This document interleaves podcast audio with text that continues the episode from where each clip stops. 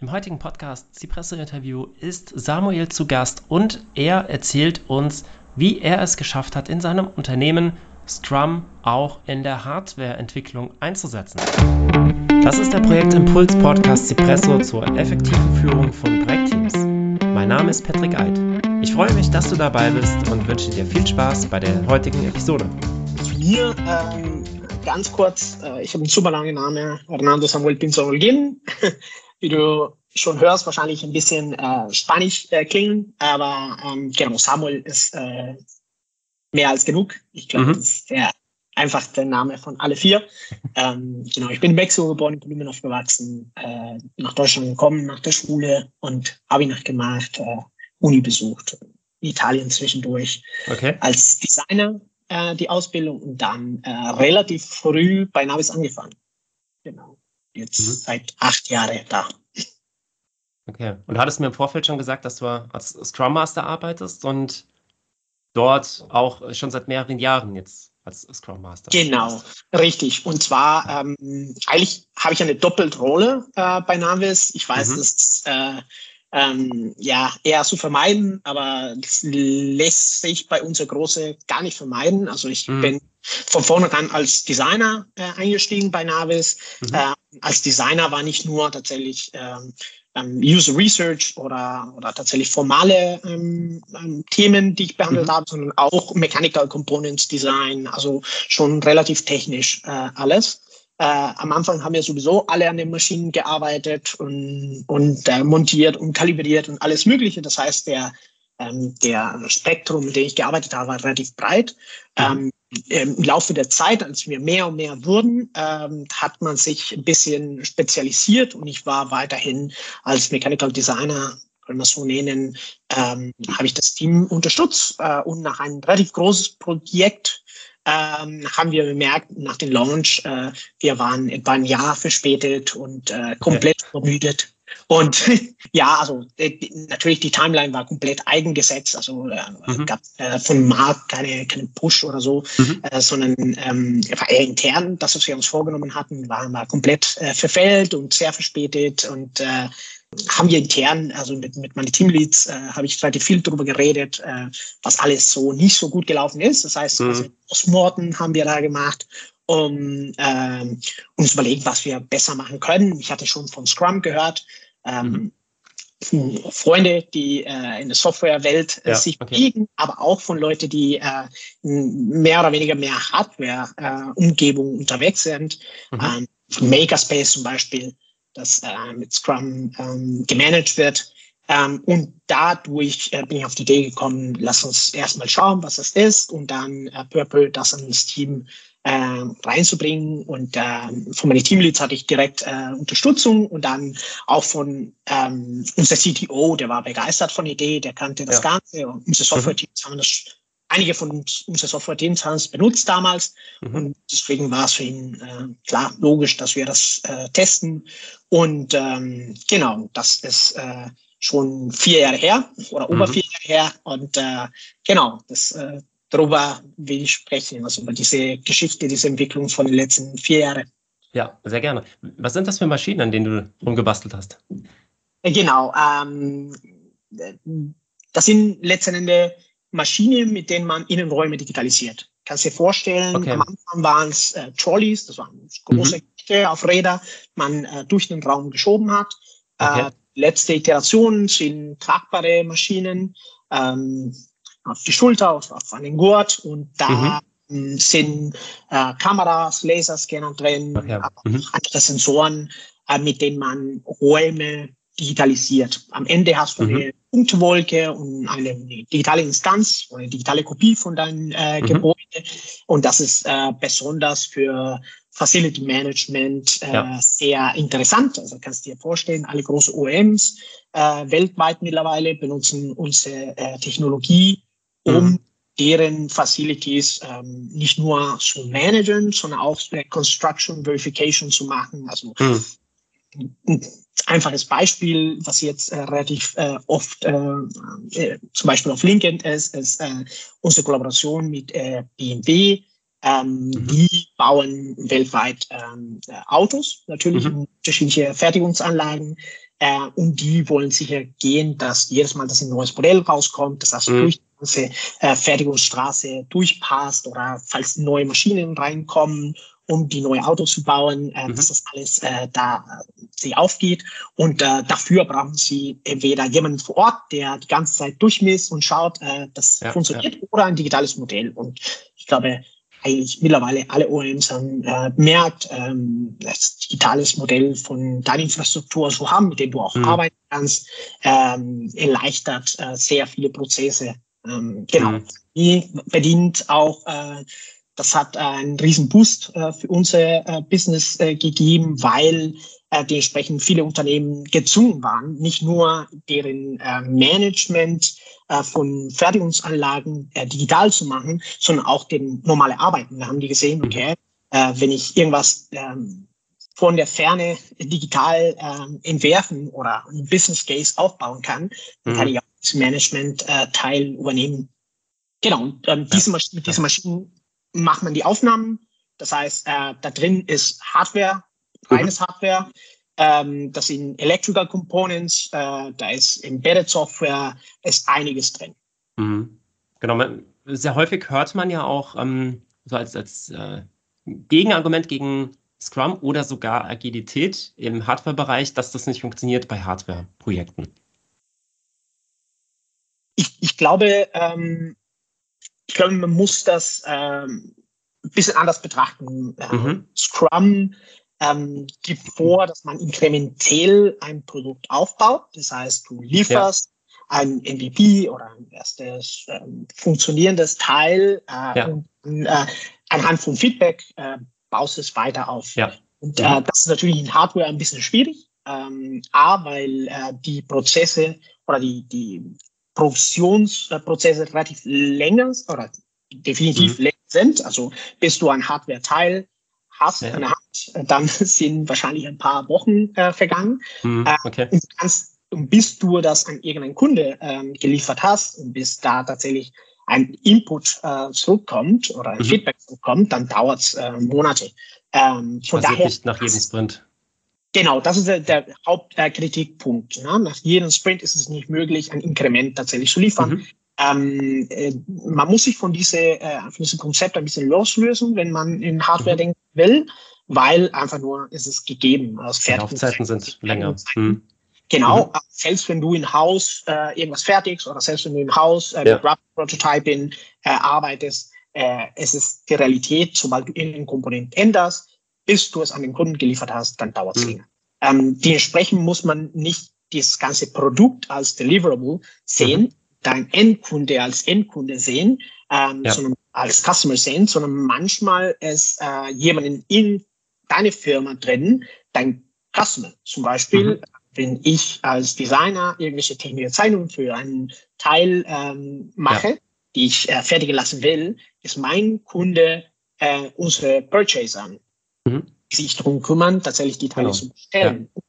Für seine Kunden sind die Firmen, die für uns die Teile bauen werden. Mhm. Und ähm, so ähm, muss man sich das vorstellen. Also es sind kleine Inkrementen, die stattfinden. Ja. Und man diskutiert sehr oft nicht über äh, ein Produkt am Ende, also man kriegt kein mhm.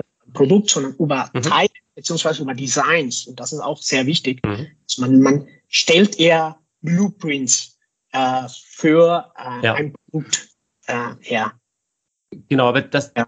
zu dem Zeitpunkt der Umsetzung ist das ja das Produkt. Das Produkt besteht dann nur aus Blueprints. Ähm, ich glaube, was man in äh, welche Falle da man nicht reintappen darf, ist nur in, in dem fertigen Produkt zu denken, wie du es jetzt schon gesagt hast. Genau. Du kannst nicht genau. etwas jetzt schon liefern, was in zwei Jahren erst ähm, fertig sein wird. Aber das ist ja auch gar nicht Sinn und Zweck von Scrum, dass du ein alle zwei Wochen ein fertiges Produkt rausgibst, sondern dass du eben Teilschritte rausgibst oder fertigstellst, so weit fertigstellst, dass du Feedback bekommen kannst. Und genau, das heißt ja nicht, dass es in Release wird, dass es in Produktion ist.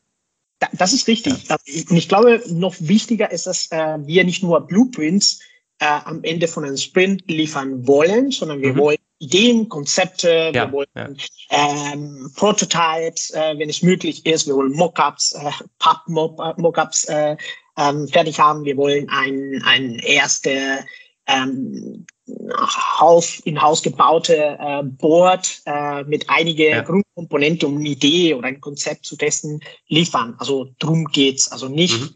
Das Endprodukt, was wir an den Kunden liefern, das genau, ist ein, ja. ein anderer Prozess, sondern am Ende von Sprint wollen wir ein Inkrement äh, an unsere Kunden liefern und unsere Kunden sind, wie gesagt, äh, je nach Phase, Entwicklungsphase unterschiedliche ähm, mhm. ähm, Aktoren. Also kann ja. sein intern, jemand extern, mhm. der Teile für uns fertig und manchmal auch, äh, bevor ein, ein großes Release, äh, unsere Kunden. Mhm.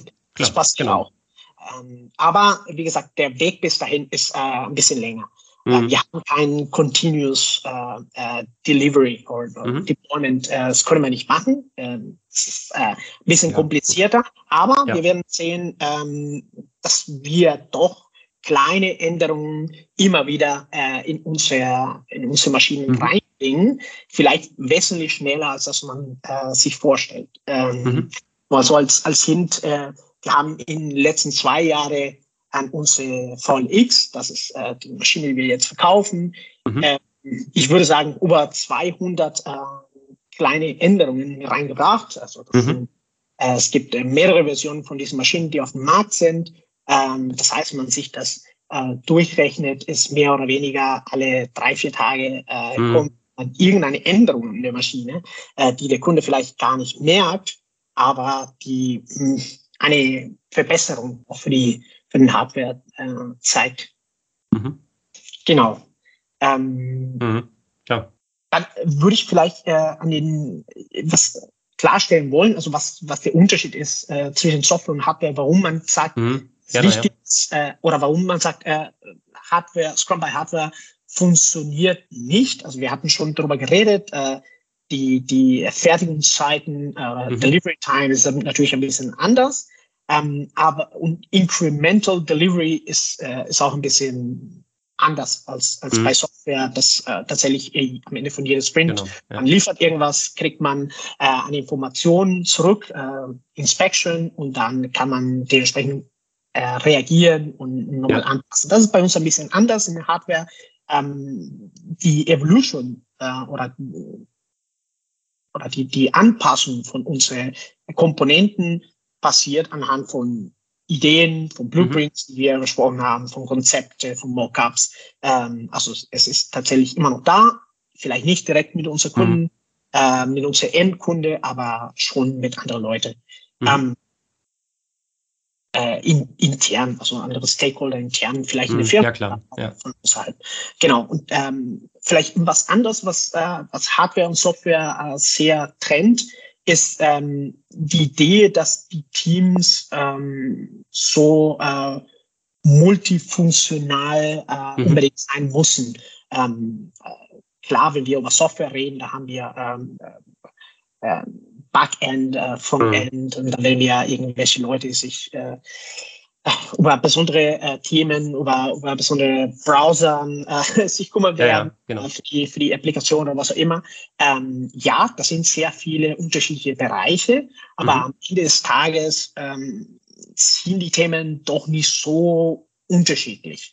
Mhm. Oder die, die, Logisch, die Logik, die für den, eine, für den einen Bereich äh, anwendbar ist, äh, ist in der Regel also, äh, auch bei anderen Bereichen anwendbar. Mhm. Ähm, und die Leute können sich relativ schnell sich einlesen ähm, oder können Knowledge dazu gewinnen. Also Pair Programming mhm. ist wirklich, äh, bei Hardware ist es ein bisschen anders. Äh, mhm. Da haben wir äh, sehr unterschiedliche Bereiche. Ähm, und es ist nicht immer gegeben, dass ein Team, das äh, aus unterschiedlichen Expertisen äh, gehört, tatsächlich versteht, was alle sagen. Mhm. Ich als äh, Designer äh, verstehe nicht immer, was äh, die Kollegen von Electrical Engineering sagen oder ja. der Kollege von, äh, keine Ahnung, von äh, der Mechanical Engineer äh, ja. Test äh, alles äh, herausgefunden hat. Also es ist nicht gegeben, dass ich das alles verstehen kann. Es ist mhm. auch nicht gegeben, dass ich die Arbeit von den anderen übernehmen kann. Mhm. Äh, und das ist ja sehr wichtig. Also Swarming ist nicht so einfach äh, mhm. beim Hardware wie beim Software. Dementsprechend werden die Teams ein bisschen anders organisiert. Mhm. Äh, das ist äh, vielleicht ein wichtiges Thema, also wo wir in Software überwiegend eher Feature-Teams ähm, haben wollen. Das heißt, in einem Team haben wir alle äh, ganze Knowledge, äh, um genau, ja. ein Produkt von vorne bis hinten aufzubauen, ist das beim Hardware ein bisschen ähm, tricky. Mhm. Ähm, A, weil ähm, das, was du versuchst beim Hardware, ist, äh, dein Produkt in so viele kleine Komponenten wie möglich aufzuteilen, sodass in mhm. parallel alles entwickelt werden kann. Das heißt, am Anfang äh, versuchst du deine ganze ähm, Schnittstellen zu definieren, so dass mhm. tatsächlich klar ist, dass die anderen Teams von allein arbeiten können. Ähm, aber im Nachhinein hast du die gleiche Expertise für alle Komponenten. Also du brauchst einen Mechanical Engineer, du brauchst einen Designer, du brauchst einen, einen Electrical Engineer, falls es in einem Komponenten Electrical Components dabei ja. sind. Ähm, und äh, das bringt mit sich, dass die Teams, also wenn wir als Feature Team ähm, äh, mit den, dieser Idee arbeiten, dass wir, äh, keine Ahnung, vier unterschiedliche Teams haben und in jeder einzelnen von denen braucht man einen Mechanical Engineer, einen mhm. Designer. Einen, ähm, das ist bei Hardware ein bisschen schwierig. Mhm. Ähm, weil in der Regel ähm, hast du nicht so große Mengen. Also klar, je nachdem, wie groß die Firma ist. Also mhm. bei uns bei Navis war es nicht der Fall mhm. oder ist nicht der Fall. Also ja, wir haben einige Electrical Engineers und wir haben ja einige Designer und Mechanical Engineers, aber ähm, es ist nicht so einfach, die so aufzuteilen, dass man sagt, äh, du arbeitest nur an diesen einen Komponenten äh, okay. ja. äh, für, die, für die nächsten paar Monate. Ähm, ja. Dementsprechend ist es eher so, dass äh, man an mehr oder weniger wie ein, wie ein Client-Server äh, mhm. Teams-Prinzip arbeiten, den mhm. man ja Mechanical Engineers hat, ja Electrical Engineers hat und die arbeiten schon zusammen, da wo es nötig mhm. ist. Aber äh, man versucht so wenig wie möglich über Themen zu sprechen, die den mhm. anderen steht. Also die, die Electrical Engineers, die müssen nicht äh, tief involviert sein in den mhm. Mechanical Engineering Topics, weil ähm, ja, lohnt sich dann auch nicht. Also es ist ja Zeit, die man gar nicht aufwenden muss. Ja. Genau, mhm. wichtig.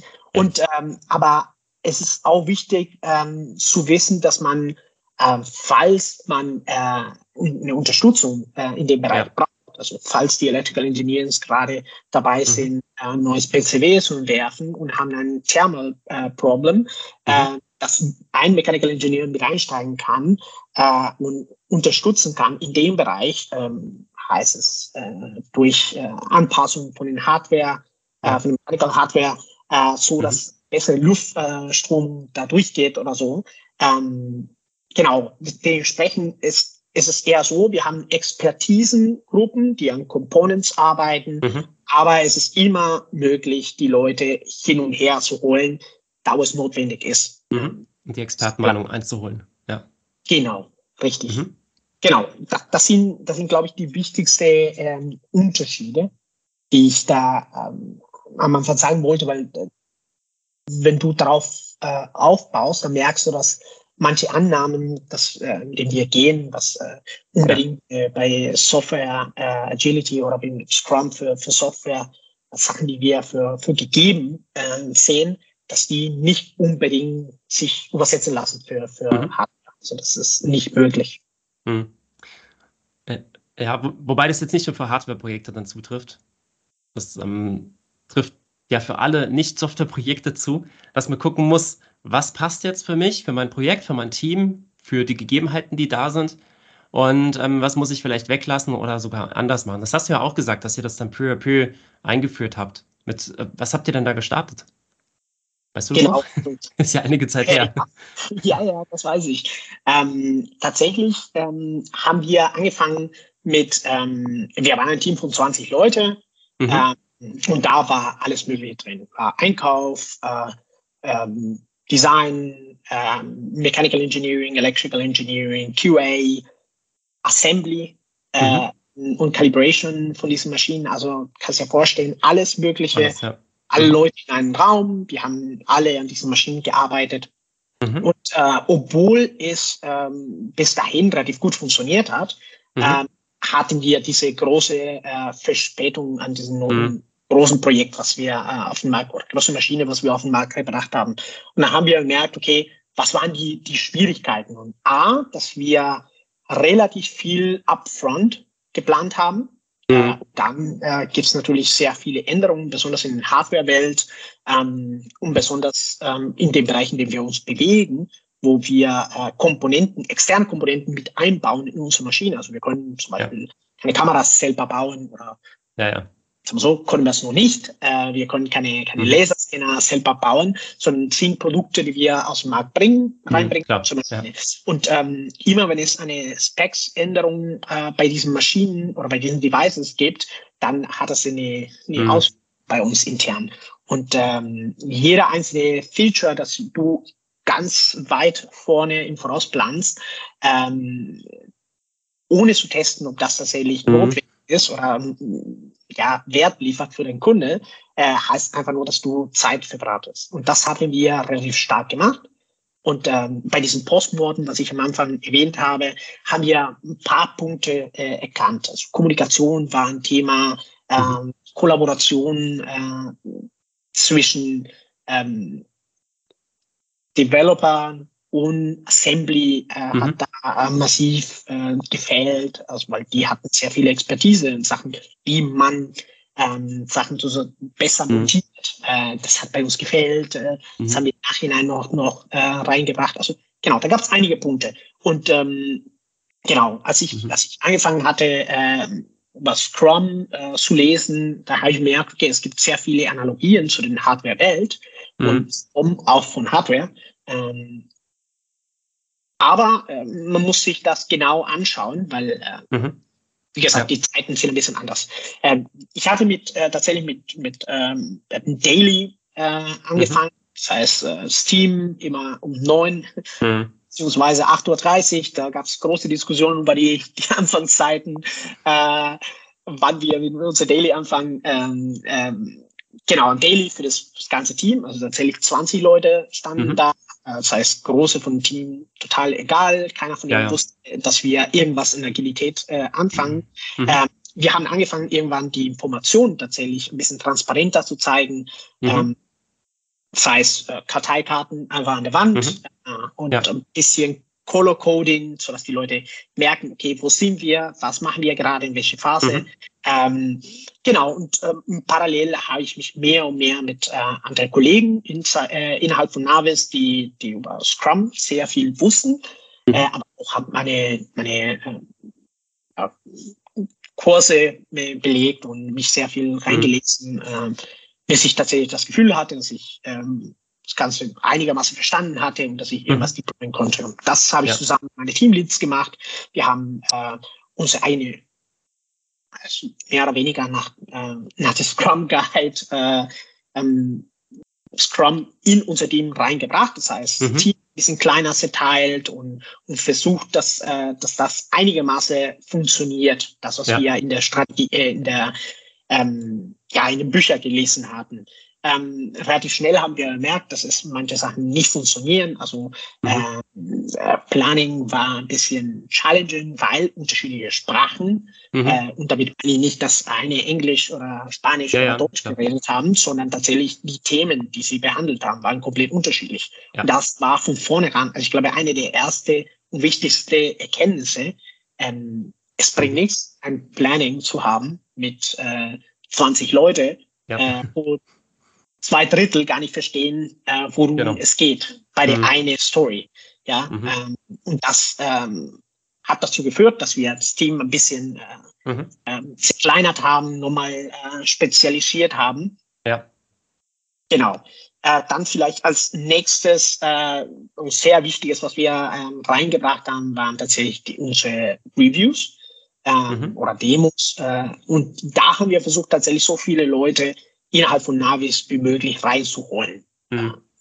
Irgendwann, ähm, also sagen wir so, am Ende des, erste, des ersten Jahres mit, mit Scrum waren wir nicht mehr 20, sondern wir waren da 28 oder so. Das heißt, okay. die Gruppe ist noch stärker gewachsen und mhm. die Anzahl von Info, was wir bekommen haben, war viel größer. Und deswegen war es so wichtig, dass wir nicht mhm. nur intern in unser Team, sondern auch nach außen klarer kommunizieren, wo, ja, wo wir sind, was für Teile wir testen. Ähm, mhm. Genau. Irgendwann haben wir auch gemerkt, dass wir viel schneller Sachen testen müssen. Mhm. Das heißt, äh, wir konnten nicht mehr warten, bis irgendein Zulieferer uns ein Prototyp gefertigt hat. Wir haben mhm. relativ schnell ähm, 3D-Drucker gekauft. Wir haben einige Maschinen bei uns im Keller äh, uns gestellt, sodass die mhm. Leute viel schneller Konzepten oder Ideen äh, testen können, um überhaupt zu verstehen, äh, ja. funktioniert das? Und zwar die, die einfachste Variante von, von der Lösung, was ich anwenden will, bauen wir mit Holz oder was auch immer oder Pappe äh, und mhm. dann schauen, okay, ist das ist irgendwas anwendbar äh, dabei. Ähm, genau, und ähm, am Ende, also unsere, unsere Sprints äh, sind weiter und weiter evolved, unsere Teams auch. Also wir haben mhm. mittlerweile äh, zwei große Development-Teams. Äh, mhm. drei, aber eigentlich sind es zwei Development-Teams, also Design und Mechanical Engineering. Mhm. Siehst du die zwei eher Hardware, pure Hardware äh, mhm. und die Electrical Engineers. Äh, ähm, wir haben äh, aber drei, ähm, ja, drei, drei, drei Subteams, die äh, eher äh, als Unterstützung dienen. Ähm, und das sind tatsächlich äh, unsere Production. Äh, Production ist die Schnittstelle zwischen Entwicklung und Assembly. Also wir mhm. haben das so aufgeteilt und Production kümmert sich um diese ganze, äh, ist das, äh, sind die Teile angekommen, äh, wir mussten dann Tests an den echten Teilen machen, wir mussten alles dokumentieren, wir mussten mhm. die Leute, die das Ganze montieren, beibringen, wie das Ganze funktioniert. Ähm, wir haben äh, Quality Assurance, was auch äh, beide Bereiche, das ist auch super interessant, Hardware und äh, Software, aber auch mhm. Electrical mhm. äh, Components äh, bedienen muss. Und äh, mhm. das ist äh, nicht so einfach. Deswegen ein QLer ähm, äh, bei den Mechanicals und ein bei, bei den Electricals macht keinen Sinn, weil diese mhm. Person muss sich um alles kümmern. Das funktioniert nicht. Äh, und wir haben Soft äh, Sourcing was auch beide äh, große äh, Gruppen, große Teams äh, bedienen. Und ähm, genau mit dieser Infrastruktur, was wir in laufender Zeit entwickelt haben, mhm. äh, sind wir mittlerweile in der Lage, ähm, wie gesagt, in, innerhalb von zwei Jahren äh, einige große Änderungen ja. äh, auf den Markt zu bringen an unsere Maschinen. Genau. Und du hattest eben auch gesagt, dass ihr festgestellt habt, dass ihr schneller geworden seid. Ihr konntet schneller Prototypen prüfen, ähm, schneller gucken, ist es der richtige Weg oder nicht. Also schneller auch in die Validierung kommen, ob es jetzt die richtige Richtung ist, die ihr eingeschlagen habt. Ja. Genau. großartig. Äh, ja. Genau. Und ich vielleicht ist es, ist es wichtig zu sagen, dass ähm, wir ähm, sehr viele Mockups, sehr viele mhm. Prototypen aufbauen bevor wir ähm, ein Produkt mhm. haben, das tatsächlich funktioniert zu 100 Prozent, ja, ähm, äh, dass wir testen können. Es ist nicht mehr, wir reden hier nicht mal über das Produkt, was tatsächlich auf den Markt kommt, sondern mhm. das, ja. das Nächste an das äh, dieses mhm. Produkt ist. Äh, nein, wir entwickeln, ähm, wir wollen, äh, Ahnung, die Usability äh, von, von mhm. Hardware-Komponenten testen oder von dem Knopf äh, äh, testen. Das sind Sachen, die wir in Hardware aufbauen, so schnell wie möglich, 3D gedruckt oder was auch immer. Mhm. Dann versuchen wir das zu testen. Klar sind unsere Tester nicht der Endkunde, der in den USA sitzt, ist ja klar. sondern ja. sind interne äh, mhm. Kollegen. Aber dann versuchen wir so schnell wie möglich äh, unsere Annahmen mhm. zu testen und ja. zu überprüfen, ist es der richtige Weg oder nicht. Natürlich ja. arbeiten wir mit sehr vielen Annahmen. Ähm, ja, ja, klar, muss man aber auch. Ja. Es ist mhm notwendig, so schnell wie möglich das zu testen. Mhm. Genau, und da sind wir wesentlich, wesentlich schneller geworden. Ja, sehr gut. Ähm, jetzt hast du gesagt, ihr habt ein QA-Team. Ähm, wie macht ihr das, wenn das Entwicklungsteam jetzt fertig ist mit einer Aufgabe? Ist es dann im Sprint abgeschlossen oder muss das QA-Team das dann erst testen? Genau, also da, da gibt es Unterschiede. Also äh, sagen wir so, wenn wir in der Ideation-Phase äh, uns befinden, äh, von den einen Component ist es eher nicht so zwingend, dass wir einen QA-Engineer äh, uns reinholen und ihn fragen, ey, was hältst du davon? Und ja. das ist so abstrakt. Äh, die, die Art und Weise, wie wir das Problem lösen werden, ist immer noch so in der Anfangsstages, ähm, mhm. dass es äh, sich gar nicht löhnt. Und in der Regel ist es auch so, dass ja. Die Leute, die die Sachen entwickeln, sind die ersten, die die Sachen testen. Also ist es auch okay. ähm, vielleicht also besonders. Testet ähm, erstmal intern. teamintern. Genau. Ja. Also in Software weiß ich, dass, dass man äh, die, die Tests automatisiert und dann gibt es ähm, Test-Engineers, die genau das machen. Also sobald irgendwas ja. äh, deploy wird, dann kommt es rein. Äh, Auf der grünen Wiese, ja. genau. Auch nicht, auch nicht in jedem Software-Team so. Stimmt auch. Ähm, bei uns ist es eher so, ähm, du, du fängst an, an einem, an einem Component zu arbeiten und mhm. überlegst auch, was da getestet werden kann. Ähm. Natürlich, äh, es gibt Bereiche, bei denen du weißt, äh, dass es, mm, ja, es gibt besondere Challenges. Also wenn es um Thermal äh, Topics geht, dann äh, holen wir uns natürlich eine von den QLer und, und stellen mal vor, was wir als Idee mhm. haben. Und die sagen, ja, hier sehe ich ein Problem oder achtet äh, über diese Art von Kunststoff, das es äh, nämlich ja. können wir nicht benutzen. Ähm, aber okay. das passiert in der Regel eher ein bisschen später. So klar mhm. gibt es Guidances, äh, wie gesagt, Best Practice ähm, von mhm. Sachen, die du hast keine, keine ähm, keine offene äh, Electrical Components oder mhm. keine Öffnungen, bei denen man den Finger reinstecken soll. Das sind Sachen, die, die unsere QLer ja von vornherein anbieten. Und im Laufe der ja. Zeit haben wir schon ein Verständnis dafür aufgebaut. Deswegen glaube ich, alle Developer haben da schon Intus. Also da gibt es mhm. keine große, ähm, ja, das ist nicht so, dass ein QLer die ganze Zeit dabei mhm. sein muss. Es gibt aber Bereiche oder, oder Gates, bei denen es besonders wichtig ist, dass mhm. sie dabei sind. Also sobald wir ein Prototyp haben, was schon einige Funktionen mit sich mhm. bringt, mhm. ist schon ja. wichtig, dass unser QLer ankommt und sagt, okay, Leute, äh, das fühlt sich gut an oder ähm, oder ja, da sehe ich äh, gar kein Problem oder hier diese, diese Art von Ceiling ist nicht ja. so ganz äh, richtig. Aber das passiert auf an, in, in lateren, also ja. ein bisschen später in, in der ganzen Entwicklung. Genau, und das ist dann auch, aber auch eher auf Basis des aktuellen Inkrements. Also es werden nicht die einzelnen Product Backlog Items dann nochmal ähm, verifiziert und geprüft, sondern das Produkt wird angeguckt als Ganzes. Jein. Also Jein. Manche, äh, okay. manche, tatsächlich manche Components äh, ist das notwendig. Also so, wenn, wenn wir an ein ähm, Blueprint für ein, für ein neues äh, PCB mhm haben. Ähm, in der Regel äh, kannst du da schon automatisierte äh, Tests, also natürlich äh, mhm. Software, durchlaufen lassen, um eine Prediction zu machen, okay, ist da irgendwas Richtiges? Oder wenn wir ein Hardware-Komponent ja. haben, was schon relativ aus, ausgereift ist, ähm, hält das die ganze Kräfte, die da durchkommen. Und das sind schon Tests, die wir auf ja. der Component-Ebene machen. Aber wie gesagt, es, es ist nicht für alle Components mhm. ist, ja, genau. notwendig. Ja. ja. Also ja, also meine Frage ging jetzt dahin, ähm, manchmal werden die QA-Teams so aufgebaut, dass die auch wirklich jede einzelne Aufgabe, User Story oder was man auch nimmt, dann testen. Das heißt, du hast dann, ähm, keine Ahnung, du hast, hast dich committed zu zehn Stories, du schaffst jetzt acht und äh, jetzt muss aber das QA-Team in den letzten zwei Tagen des Sprints nochmal diese acht durchtesten und schafft davon vielleicht nur noch vier. Das heißt, du hast als Team am Ende dann doch nur vier tatsächlich auf dann weil du diese Abhängigkeit zu, zu diesem QA-Team hast. Drei andere Teams haben auch diese Abhängigkeit und schon hast du dann Bottleneck geschaffen, das erst am Ende des Sprints eigentlich eintritt. Ja, das, ja. das ist tatsächlich bei uns nicht so hundertprozentig ja. der Fall. Das ist gut. Äh, aber klar, äh, es gibt manche Themen oder manche, manche Teile, also wenn wir über die Entwicklung von einem PCB reden, am Ende wird das QA-Team sich das anschauen. Ja, gut. Ja, sowas lässt sich ja dann auch nicht vermeiden, ja. Gerade bei diesen genau. Gates.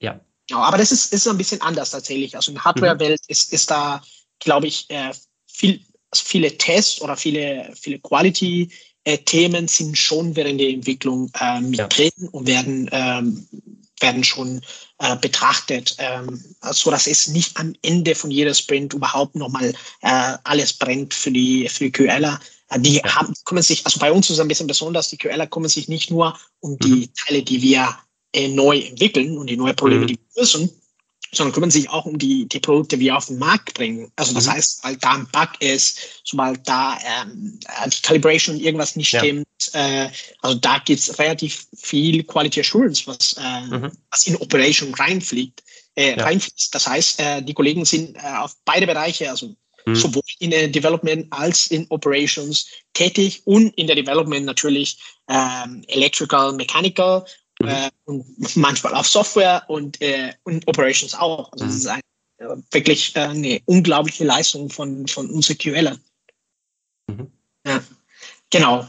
ähm, du, hast, du hast vorhin über, über Stories geredet. Und ich glaube, das ist, das ist auch ein, also das hatte ich, wollte ich eigentlich auch drüber reden. Das ist auch äh, was ganz Wichtiges. Ähm, ein Unterschied zwischen Software und Hardware ist, dass bei den Hardware-Development wir weniger User-Stories haben. Mhm. Äh, je nachdem, was für eine, was für eine Phase ja. von Entwicklung wir sind. Am Anfang vielleicht mehr User Stories, aber irgendwann sind die meisten eher Technical Stories. Mhm. Ähm, und ähm, für meinen Team, ich habe keinen großen Unterschied gemacht. Ich habe mhm. versucht, mhm. einfach nur die Freiheit zu geben, das zu erklären, wie für sie eher natürlicher ähm, ist. Mhm. Und tatsächlich, äh, ja, ich glaube, das Team hat eine, eine gute Gespür für Jetzt ja. muss man ganz genau sagen, was für, was für eine Leistung diese Komponente äh, bringen ja. äh, muss äh, und nicht, was der Kunde, ob der Kunde am Ende irgendwas damit zu tun haben wird. Ja, ja, klar. Manchmal aber hilft äh, für unsere, ähm, für unsere, keine Ahnung, für Techniker, Technik, äh, technische Zeichner, ähm, dass er weiß ganz genau, welche mhm. Informationen für den Zulieferer wichtig sind. Und da ist zum Beispiel mhm. eine User Story mhm. hilfreich. Aber in der Regel sind eher Technical, äh, Technical. Stories. Und da ist ein Unterschied, glaube ich, zu, zu Software, was man nicht, äh, ich vergesse ja, okay. weil wir nicht immer Feedback ja. von den Endkunden bekommen. Ja, das, das stimmt. Äh, Scrum an sich gibt das ja jetzt erstmal nicht vor. Ja, Scrum sagt, redet ja nur von Product Backlog Items und was das jetzt konkret ist, das musst du für dich selbst dann herausfinden. Genau. Sehr häufig werden User Stories eingesetzt, deswegen hatte ich jetzt User Stories genannt, aber du hast schon recht, ihr, ihr müsst dann gucken, was, was äh, hilft und gerade User Stories helfen nicht immer. Weil, ähm, wie du schon sagtest, das, äh, das stehen dann Informationen drin, die, die bringen einen nicht weiter. Und wenn du, wenn diese User Story immer gleich heißt, nur der Nutzen am Ende ist dann vielleicht unterschiedlich, aber der Rest der Story ist immer gleich, dann äh, kann man es auch gleich sein lassen. Genau. Kann man genau, sich die 30 Sekunden Arbeit sparen. Genau, aber dazu äh, zu sagen ist äh, tatsächlich, wir, wir versuchen immer, ähm, wenn wir eine Story schreiben, zu mhm. beachten, mhm. wer unsere Kunde ist bei dieser Komponente. Ja. Äh, wer, wer, wer wird tatsächlich diese, diese Komponente benutzen oder diese Information benutzen, die wir äh, gerade äh, zusammen mhm. äh, bauen. Und da ist es tatsächlich manchmal sehr hilfreich, weil mhm. der, der Fertiger von manche Komponenten, sagen wir so, Spritzgussteile, er braucht eine andere Tiefe von Information als der okay. Fertiger von äh, Fressteile. Das sind vielleicht ja. manche Sachen schon gegeben durch die Geometrie. Mhm. Ähm, und dementsprechend ist es manchmal hilfreich zu sagen, für mhm. wen ich das mache und was, was Informationen braucht diese Person mhm. äh, aus diese, äh, aus diese Blueprint, was du da gerade mhm. entwickelst. Also von daher ist es schon, schon manchmal hilfreich, aber sehr oft ja. ist es eher ja. Technical Stories, was wir da, da reinbringen. Mhm. Genau. Okay. Und äh, Genau, dann vielleicht nochmal äh, durch unsere Workflows zu gehen, weil das ist, ich glaube, da äh, ist auch ein bisschen besonders, was wir machen. Also wir haben ähm, Refinement ist für uns kein, äh, also klar, es passiert äh, ständig und die ganze Zeit. Mhm. Äh, Refinement meine ich, aber wir haben dafür extra ähm, Termine reingesetzt. Mhm. Ähm, und zwar mit zwei Ziele. Eins, dass das ganze Team allein ist, also du kannst dir vorstellen, mhm über 40 Leute gerade, das Team. Alle okay. mussten. Macht ihr auch alle zusammen dann? In welche mhm. Richtung es geht. Nee, das tun wir nicht. Tatsächlich, okay. da, da, da, gehe ich gerade hin. Also ja. wir haben ein, ein Technical Panel, Aha. heißt es. Und da sind DPOs mit Technical Leads für den unterschiedlichen ähm, Bereiche. Also das heißt, da haben wir einen, einen Electrical Engineer, wir haben einen, einen Lead, äh, wir haben einen Mechanical Engineer Lead, wir haben einen Production mhm. Lead. So, das sind diese Leute, die tatsächlich über die, die tatsächliche Probleme in den jeweiligen Bereichen und die, die ganze Expertise mhm. bei den Bereichen haben. Wir haben die POs, wir haben äh, unsere Teamleads ähm, auch drin. Unsere mhm. Teamleads sind tatsächlich, äh, du kannst dir vorstellen, über diese 40 Leute übergeordnet, das sind die zwei, die ähm, das ganze Konstrukt ähm, mhm. managen, mehr oder weniger. Und die, die Idee da ist, über große Themen, die in der Zukunft kommen, zu sprechen. Das heißt, ähm, ja, ja. Wir werden in vier Wochen nochmal die PCBs bekommen, da müssen wir die Infrastruktur aufbauen, sodass wir das testen können. Oder wir mhm. werden neue Hardware-Teile, die Prototypen bekommen. Mhm. Äh, wir müssen sie äh, Temperatur testen, ob, ob das überhaupt funktioniert. Ähm, und diese Themen ist es wichtig, dass wir eher in der Gruppe besprechen, sodass wir im Nachhinein auf Teams-Ebene äh, mhm. die Stories äh, schreiben können. Okay, das passiert ja. in einem Refinement-Meeting tatsächlich. Also da kommen die Leute zusammen, mhm. äh, die POs und, und, äh, und Team. Teamleads ja. und fangen an, und ein Team manchmal, und fangen okay. an, äh, mhm. über die, die großen Themen äh, zu sprechen und daraus äh, Stories äh, abzuleiten. Wir haben aber ja. auch ein Team Refinement. Das heißt, es gibt ein Refinement 1, wenn wir so nennen wollen, also ja. eher relativ grob, dann Team Refinement, wo die Leute zusammenkommen, die über ein Thema wissen. Also die ganze Electrical Engineers. Treffen sich zusammen mit dieser äh, eher Overview, was mhm. schon generiert wurde, äh, und besprechen, was für Aufgaben, was für Details. Hm. Stories äh, tatsächlich gemacht werden müssen. Ähm, genau dann geht man durch alles durch, in alle, also die, jeder, jeder Team äh, separat für sich, mhm. mit POs und äh, oder Teamleads oder was auch immer, wer da, wer da mit dabei sein will. Mhm. Ähm, danach hat man ein Refinement 2 und das passiert unmittelbar vor unser, unser Planning, in dem die mhm. POs und die Teamleads nochmal versuchen, ein besseres Verständnis zu haben, mhm. haben wir alle Themen drin und gibt es mhm was äh, einander blockiert. Also wenn ja, wir okay. Mechaniker sagen, äh, ja, wir sind voll, aber wir denken, dass wir voll sein werden für die nächsten äh, zwei, vier Wochen. Ähm, ja. Und die Elektriker sagen, aber in vier Wochen brauchen wir unbedingt äh, mhm. Äh, zwei Mechaniker. Mhm. Dann äh, funktioniert das ja. nicht. Also dann nochmal ein extra Alignment.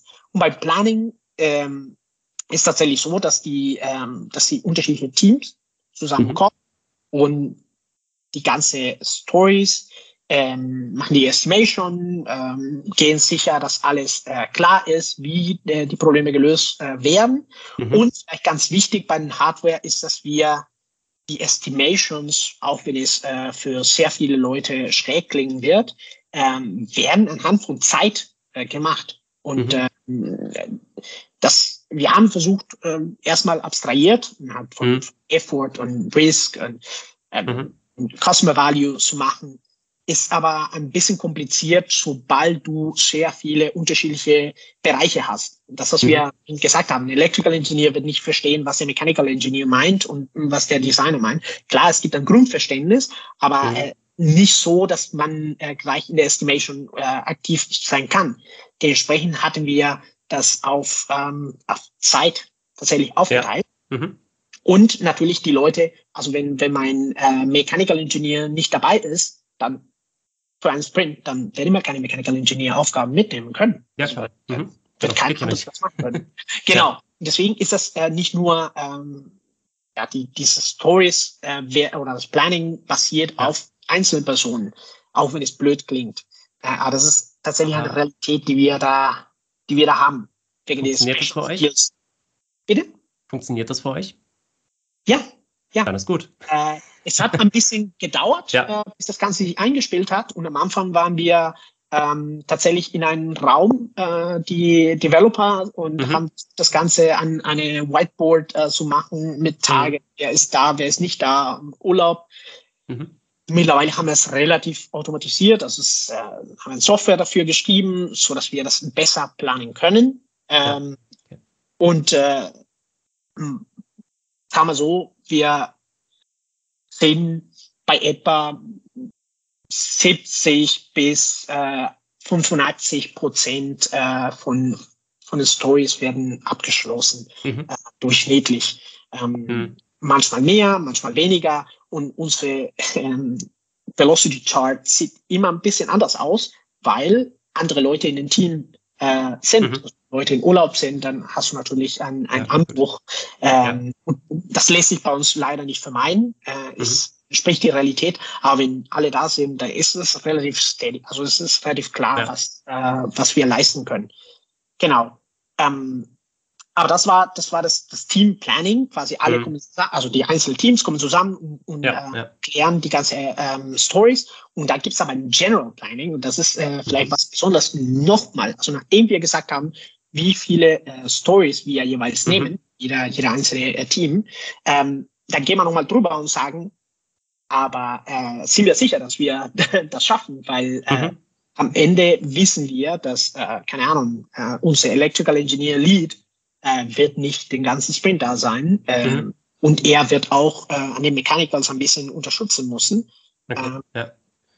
Und da gibt es nochmal ein extra Alignment, äh, um sicher zu gehen, dass das sich aufgeht. Also okay. Mhm. deswegen ist das ein kompletten Tag mehr oder weniger Planning mhm. äh, für das ganze Team. Natürlich on-off immer wieder, mhm. ja, aber ja, es hilft, um sicher zu sein, dass wir keine, ja, dass wir nicht ja. blockiert werden extra. so viele Abhängigkeiten muss man sich auch viel abstimmen. Ja. Äh, wie lange gehen die Sprints? Zwei oder vier, vier Wochen? Genau, also wir, wir haben es ähm, ganz mit unterschiedlichen äh, äh, Lengths okay. getestet, ähm, sind aber auf dem Ergebnis gekommen, dass äh, zwei Wochen Sprints ein gesunder mhm. Mittelmaß ist. Ähm, es hat auch damit zu tun, dass wir ähm, auch Software-Teams haben innerhalb von der Firma und mhm. dass äh, die Embedded Software für unsere Maschine entwickeln. Und sehr mhm. oft müssen wir Sachen äh, cross-checken, müssen uns allein, ja. wir müssen abstimmen, ob die Kollegen Zeit haben werden, um äh, äh, an, an einen bestimmten Teil von unserer Software zu arbeiten, sodass wir Sachen testen können. Mhm. Und deswegen hat er mir gesagt, okay, zwei Wochen passt für Sie, äh, passt für uns auch. Wir haben schon immer irgendwas zu deliveren. Es geht darum, die, mhm. die Aufgaben äh, klein zu zerteilen, sodass es klar ist, dass, dass wir ein Increment am Ende haben. Mhm. Ähm, für manche Bereiche, wie zum Beispiel für Produktion tatsächlich, also die Kollegen, die, die an den Assembly weitergeben. Mhm. Assembly sowieso keine, keine, arbeiten nicht mehr mit Sprints, äh, mhm. eigentlich äh, Kanban oder Scrumban, wie du das nennen willst. Mhm. Äh, das ist konstant, die, die pullen sich den, den eigenen ja. Aufgaben. Aber Produktion, ähm, da ist, glaube ich, unser Ziel tatsächlich, uns von dieser Zeit ähm, Angaben zu trennen, weil letztendlich, sobald die Änderungen reinkommen, sobald neue Informationen, mhm. das muss man direkt weitergeben an Assembly und da kann man nicht warten auf ein Review, um das mhm, zu machen. Nee, das, das muss man ja auch nicht. Genau. Also das Weitergeben okay. von, von aktuellen äh, Increments, das kann man ja auch ohne, ohne Review machen. Das stimmt, ja. Ja. Stimmt, nur, ja. nur die, die Zeit für das nächste Planning, wenn das ist. Ich genau. stelle mir jetzt gerade nur vor, wenn ihr wirklich einen kompletten Tag dann braucht für das Planning und das beim Zwei-Wochen-Sprint, ist das ja schon sehr viel Zeit, die die ähm, benötigt wird für das Planning, aber dann auch noch für die ganzen Refinements, die er zusätzlich ja. noch macht. Genau, also das hat, das hat damit zu tun, also wir brauchen tatsächlich, äh, wir sagen von zehn Arbeitstage haben wir zwei mhm. äh, Refinement, äh, ja. Plantage. Ähm, Review ist auch, Review und Retrospective sind auch mit, äh, mit dazu. Also das heißt, wir haben okay. zwei Tage, mhm. an denen wir diesen ganzen äh, Prozess durchziehen. Ähm, mhm. Und warum ist das so viel? A, weil es sehr viele unterschiedliche Expertisen gibt und unterschiedliche mhm. Teams, die miteinander kommunizieren müssen, um wenn äh, wir beide von der Hardware-Welt kommen oder von Mechanical Engineering kommen und mhm. über mechanische Probleme sprechen, dann ist relativ einfach zu verstehen, was der andere will.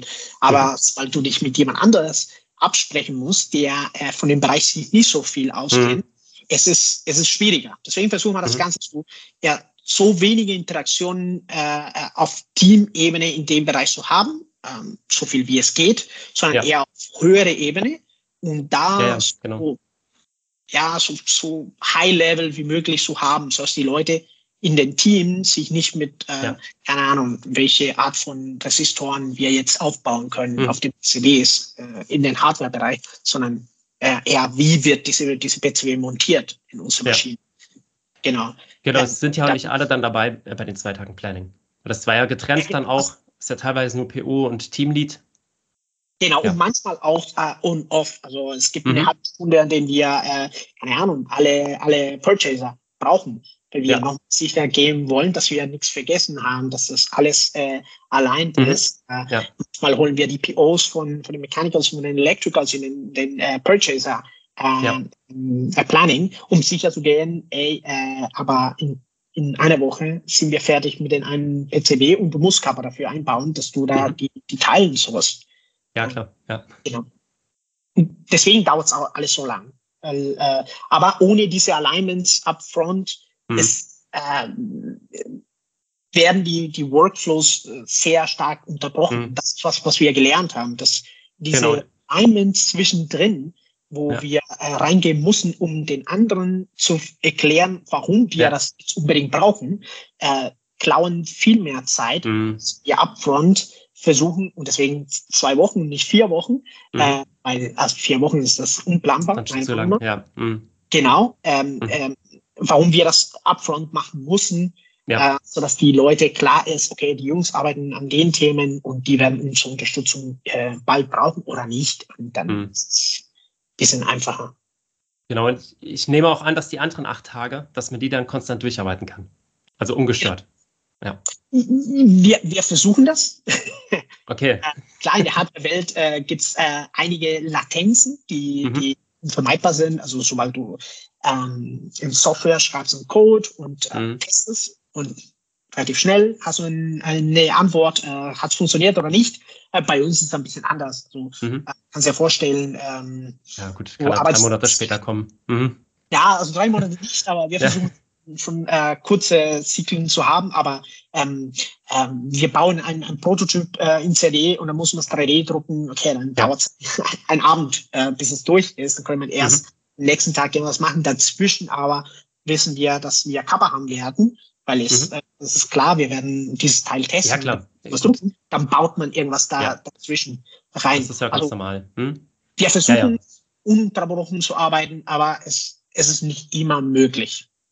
Ja, ich meinte jetzt mit ununterbrochen, dass man ähm, jetzt keine anderen Meetings hat und ähm, dass sich die Leute ganz auf ihre Aufgaben in dem Team dann auch konzentrieren können. Mhm. Und ja. Oder habt ihr auch viele Leute, die in mehreren Projekten gleichzeitig sind? Ja, das ist tatsächlich ein, ein wichtiges äh, Thema, weil ähm, da habe ich versucht, die Leute eher so davon zu befreien. Mhm. Aber es gibt tatsächlich ähm, andere Projekte, Hardware-related, die, mhm. ähm, die reinkommen. Also ähm, Navis ist, äh, wird immer noch äh, von also extern mitfinanziert. Mhm. Und da sind einige Vorstellungen von Kollaborationen, von, ja, von okay. Research äh, mit irgendwelchen Automobilherstellern, von, von mhm. Hardware-Teile, die wir aufbauen müssen. Und da müssen wir dementsprechend manchmal mhm. Resources teilen. Also es ist äh, ähm, wir haben äh, zwei, äh, jetzt drei Electrical, äh, Mechanical Engineers. Mhm. Äh, sobald irgendwas kommt, was hardwaremäßig ist, äh, was wir relativ schnell ein Prototyp bauen müssen für ein OEM, dann, mhm. äh, dann lässt sich nicht vermeiden, dass diese Person sich aufteilen muss und äh, in den anderen Bereich äh, unterstützen ja. muss. Aber kann das auch innerhalb von diesen acht Tagen passieren oder wird das dann in den nächsten Sprint, im nächsten Sprint eingeplant? Also wir versuchen das äh, tatsächlich ja. so weit wie es geht äh, in nächste Sprints einzuplanen. Aber ja. es gibt äh, Themen, die äh, bei denen es äh, stark brennt und da mhm. ja klar. Also zum, zum Beispiel es kommt ein, ein neues Teil, ein Hardware-Teil ist gekommen ja. und äh, der Fertiger äh, hat eine Kommastelle äh, zu ungenau gemacht mhm. und dann funktioniert das Ganze nicht mehr. Also da konnte man nicht mhm. warten äh, bis zum nächsten Sprint, sondern muss man alles schon, ja, ja, die. Mechanical-Themen äh, arbeiten, da reingehen und versuchen, mhm. ein Problem so schnell wie möglich zu lösen, weil das bremst unsere Fertigung, also unser Assembly. Mhm. Das, äh, dementsprechend sind manche genau. Themen passieren auch, Dafür haben wir aber überwiegend diese Pro Production-Team, äh, ja. äh, was in dem Backend ähm, sowohl das Assembly als Development unterstützt. Mhm. Und nur wenn sie überfordert sind, wenn sie, wenn es zu viel ist oder, ja. oder wenn sie nicht weiterkommen, dann holen sich tatsächlich die, die Developer mit dazu. Ja, ja, genau. Ähm, ja, solche Ausnahmen gibt es ja immer. Das ist ja ganz okay, also ganz, ganz normal, das ist ja auch okay. Ähm, es gibt nur andere Setups, da ist es nicht strikt getrennt oder da, da ähm, haben die, da, da, arbeiten die Leute in drei Projekten gleichzeitig in einem Scrum-Team. Und ähm, da sind das dann keine Ausnahmen, dass äh, das Planning eigentlich, ja, eigentlich am äh, Tag nach dem Planning schon wieder ja, über den Haufen geworfen wurde. Und wieder anders ja. aussieht. Ja, genau. Also genau. da habe da hab ich, da hab ich tatsächlich als, als Scrum Master versucht, ähm, immer äh, mit meinen Teamleads äh, mhm. allein, meine, meine POs tatsächlich, haben wir versucht, das ähm, zu vermeiden. Also so weit es geht genau. zu vermeiden. Ja, das gut, ähm, ja. Klar, diese Aufnahmen sind äh, Ausnahmen sind Ausnahmen. Ja, äh, genau. Kann, kann man keine, okay. ja. keinen Einfluss dazu. Genau, aber wir haben versucht, dass, äh, dass es keine Regel ist, dass es immer eine Änderung von dem Sprint Goal gibt, weil äh, dann vertrauen die Leute nicht das, das ganze genau. Planning. Also dann haben wir zwei Tage für nichts äh, ja. gebraucht. Was aber eine Realität bei uns ist, ist, dass wir dadurch, dass wir mehrere Hardware-Produkte verkaufen, mhm. also jetzt spreche ich von Produkte, mhm. äh, dann müssen wir manchmal zwei Produkte im Parallel äh, entwickeln. Mhm. oder äh, maintainen oder verbessern. Ja, okay. Ja. Und, da sind ja. tatsächlich die Ressourcen sind genau dieselbe. Also du hast ja, äh, keine Ahnung, 20 Developer und diese 20 Developer müssen in beide Projekte arbeiten. Und das ist eher challenging. Das glaube ich. Aber das, das, ist ja okay, das ist ja dann absehbar. Das kannst du ja im Planning dann mit unter, unterbekommen, beide, ähm, beide Produkte. Ja, okay. Ja, genau. Ähm, wir, wir waren bei Planning, wir haben über wie wir planen geredet, wir haben über die Stories äh, geredet. Vielleicht was ganz äh, interessant bei uns ist, wir haben ein, ein Review, das heißt wirklich mhm. 40 Leute präsentieren, äh, okay. Themen, die sie gearbeitet haben. Klar, es ist Assembly-Team. Ähm, das, was sie präsentieren, ist eher, okay, es, wir haben keine, keine Probleme gefunden, alle Teile waren mhm. richtig, wir haben so und so viele Maschinen aufgebaut, so viele kalibriert, ähm, keine Ahnung, Ausschuss von Komponenten, so und so viel. Mhm. Ja, das ist relativ straightforward, aber die Developer präsentieren alle, was sie gemacht haben. Mhm. Ähm, und ähm, auch was sie nicht machen konnten, was sie nicht mhm. so bringen konnten. Und das ist, glaube ich, sehr wichtig, nicht nur fürs Team, sondern auch für die Leute von außerhalb. Mhm. Äh, zu merken, äh, wo sind die einzelnen Leute. Und es gibt auch ein bisschen mehr Visibilität an den mhm. einzelnen Teammitglieder, ähm, was ich immer für sehr, sehr wichtig finde. Mhm. Ähm, weil sehr oft hast du die Leute, die an, an einem Projekt sehr lange arbeiten und ja. Am Ende wird irgendwas präsentiert und dann präsentiert das der Lead oder wer auch immer. Ja, ja klar. Genau. bekommt die Leute nicht die Visibilität. Das ist was, was wir versucht haben mhm. zu vermeiden, um die Leute eher deren äh, zwei Wochen Wins zu, zu geben. Und dass wir das die abfeiern, äh, was die ja, machen. schön, ja. Mhm. Genau. Und dann ähm, haben wir aber auch ein, ein, ein gewisser Anteil von Stakeholdern, äh, leider nur von innerhalb von der Firma, mhm. äh, die an diesen Retros äh, Reviews äh, mhm. teilnehmen. Mhm. Das heißt, äh, die sind dabei, die schauen sich das an, stellen Fragen. Ähm, sehr oft sind äh, Teams, die Customer-Facing sind, die tatsächlich verstehen wollen, äh, mhm. was kommen äh, bald auf sie zu. Aber sehr oft sind auch unsere ganzen Software-Teams, mhm. die verstehen wollen, okay, was ist, was sind die Möglichkeiten, äh, ja, okay. ist dieses Projekt äh, Genau. Und dann haben wir unsere Retrospectives und da haben wir es aufgeteilt. Ein mhm. Sprint ja. ist General, das heißt das ganze Team. Mhm. Ähm, natürlich nicht 40 Leute, sondern 20 Developer und mhm. äh, einmal äh, Team-based. Das mhm. heißt äh, Design, Mechanical und Electrical Engineer ähm, aufgeteilt und mhm. die besprechen äh, die Themen, die intern ähm, ja, ja. wichtig sind. Genau. Ja, klingt gut. Ja. Es ist so ein bisschen, das ist ja ein Less-Framework Less Works angelehnt. Ich weiß nicht, ob genau. du das genau. kennst.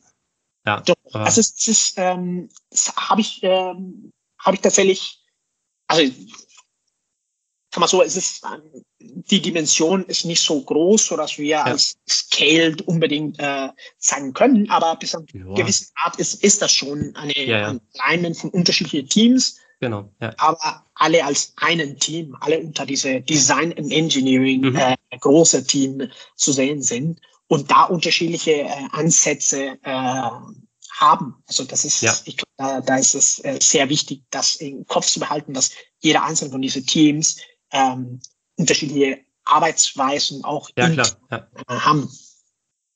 Genau. Und bei 40 Leuten, du kannst nicht alle Meetings mit allen 40 machen. Deswegen nein, nein, diese das, äh, ähm, nicht. Overall-Meetings, ähm, teamübergreifende Absprachen, aber dann auch immer wieder reingehen in die einzelnen Teams und die genau. Meetings genau. in den einzelnen Teams dann machen. Ja. Genau, das ist das wichtig. Heißt, das heißt jetzt beim Planning, also bei der Retrospektive. Ich finde es auch sehr wichtig bei der Retrospektive, dass ihr da wirklich auf Kleinteam-Ebene auch nochmal in die Retrospektive geht, weil da werden sicherlich nochmal andere Sachen angesprochen als in der großen Gruppe vor 40 Natürlich. Leuten. Natürlich. Und ja. ähm, ich glaube, mittlerweile ähm, sind die Kollegen äh, schon auf den Punkt gekommen, den sie so viele Jahre Arbeit, äh, Zusammenarbeit äh, und auch die Kollegen, die neu reinkommen, dass sie ein, ein gutes Gespür haben, äh, im, wie sie äh, die Pain Points äh, mhm. bringen, ähm, okay. so dass sie relativ schnell gehört werden und mhm. dass relativ schnell irgendwas angepasst wird. Klar, ja. es gibt manche Themen, die äh, ein bisschen out of reach äh, mhm. sind für uns, bei denen wir eher andere Leute, andere Teams äh, überhaupt ja. einschalten müssen das braucht ein bisschen mehr Zeit, aber alles, was ähm, in der Macht von Team ist, äh, zu ändern, versuchen wir das direkt zu ändern. Auch direkt umgesetzt. Äh, Fragen ja. über ähm, Kapazitäten. Also haben wir äh, genügend 3D-Drucker? Äh, haben wir jetzt unsere, unsere dritte 3D-Drucker mhm. äh, uns in den Gang hingestellt, weil wir bemerkt haben, wir können nicht so schnell okay. prototypen, wie wir ja. wollten. Und das kam aus einer Retrospektive. Ey, ich hab, äh, musste zwei Tage warten, bis der Drucker fertig war, so dass ich mein, äh, mein mhm. Test, äh, mein, mein Prototype bauen konnte. Ähm, ja, das äh, ist was, was wir nicht haben wollen. Äh, bremst das Team, dann, genau, äh, dann Drucker äh, bauen. Oder die Kollegen äh, von Electrical Engineering, keine Ahnung, die mussten sich eine Spektrometer kaufen. Äh, mhm. Ja, natürlich machen wir das. Ähm, und, und das kommt aus, aus äh, diese äh, Retrospectives, aber auch die Art und Weise, wie sie mhm. miteinander arbeiten. Ähm, ja, ja, weil genau. Electrical Engineers, die brauchen Inseltage. Das ist auch was äh, ein Konzept mhm. von uns. Inseltag heißt keine Meetings, nichts. Mhm. Drei, vier Leute zusammen in den Lab und da äh, wird's gearbeitet. Mhm. Ja. Äh, und das ist völlig okay. Und das kommt aus dieser Retrospektiven. Äh, die Designer ja. brauchen einen Tag Workshop, an dem sie in der Werkstatt sind und Prototypen bauen. Das, mhm. äh, ähm, ja, aber das haben wir davor nicht gewusst. Das mhm. haben wir entdeckt, indem wir unser Workflow immer wieder in Frage gestellt haben. Mhm. Äh, und ja, jetzt äh, klingt es nach sehr vielen Meetings, die ich als Scrum Master habe, aber ja. dafür sind die einzelnen Teammitglieder sind in so wenige Meetings, wie es geht. Ja, genau. Und die Meetings, die ihr macht, die sind produktiv. Nicht alle, leider, aber. ja, gut. Die, also ich meine jetzt auf die Teammitglieder bezogen. Ja, ja, also Retrospektive zum Beispiel, ihr habt ja im Prinzip den ganzen Prozess mit der Retrospektive gestartet, indem ihr geguckt habt, was ist ähm, gut gelaufen, ja. was ist nicht gut gelaufen, also Lessons Learned eigentlich, aber der Unterschied ist jetzt sehr gering zwischen Lessons Learned und Retrospektive. Und ähm, dann habt ihr als erstes das Daily eingeführt, dann so langsam die Teams kleiner geschnitten, da Prozesse etabliert und seid da so Schritt für Schritt vorgegangen. Finde ich sehr gut, ja. Und das Ergebnis ja. gibt euch ja auch recht. Also schneller geworden, ja. besser geworden. Das Team ist von 20 auf 40 äh, gestiegen. Das habt ihr sicherlich nicht gemacht, damit ihr die Meetings voll bekommt. nee. Sondern weil nee. auch am Ende viel mehr rausgekommen ist bei, den, bei der Entwicklung. Ja. Also genau. Echt, ähm, super Entwicklung, ja. Vielleicht ein bisschen Nummern zu, äh, in den Raum zu werfen. Also, als wir angefangen haben mit Scrum, haben wir ähm, 40 Maschinen pro Jahr gebaut. Ähm, jetzt gerade sind 40 pro Monat. Oh, äh, wow. äh, wir hatten, äh, als wir angefangen haben, war die Version 1.0 von, äh, von äh, den M6, das, das mhm. große Maschine mit Reifen, alles. Ähm, und jetzt ist diese Maschine in der Version 1.6, ähm, der von dem VLX, äh, was unsere tragbare ähm, Maschine ist, äh, wir haben mit der Version 1.0, das war eigentlich die achte äh, Iteration mhm. äh, von dieser Maschine, also bis es auf den Markt kam, war 1, äh, äh, die achte Iteration. Ähm, jetzt äh, befindet sich ist in der Version 2.3, mhm. aber diese äh, von 1.0 auf äh, 2.3 sind äh, sieben unterschiedliche Iterationen und in diese Iteration auch über 200 äh, kleine Änderungen mhm. äh, reingeflossen, während der äh, ja. normale äh, Fertigung von den, von den unterschiedlichen Versionen. Mhm. Und das äh, spricht dafür, dass wir tatsächlich in iterativ unsere Maschinen verbessern. Also vielleicht nicht so ja. schnell ähm, dass der Kunde merkt, okay, jetzt bekomme ich eine neue Maschine, sondern mhm. ja, ja, klar, ja. dass die Maschine, die wir eine Woche davor geliefert haben, äh, anders äh, tatsächlich ist als das, was er jetzt diese Woche bekommt. Und ja. äh, da, ich glaube, das spricht dafür, dass äh, Agility oder Scrum für Hardware tatsächlich funktioniert und sinnvoll ist. Ich finde, das ist ein sehr gutes Schlusswort. Haben jetzt die eine Stunde geknackt. Ähm, ich äh, versuche meistens so bei 30, 40 Minuten zu bleiben. In letzter Zeit funktioniert das nicht mehr. Wenn es für dich okay ist, würde ich so langsam Richtung Schluss des Podcasts kommen, sonst kommen wir auf zwei Stunden. Natürlich, natürlich, gar kein Problem.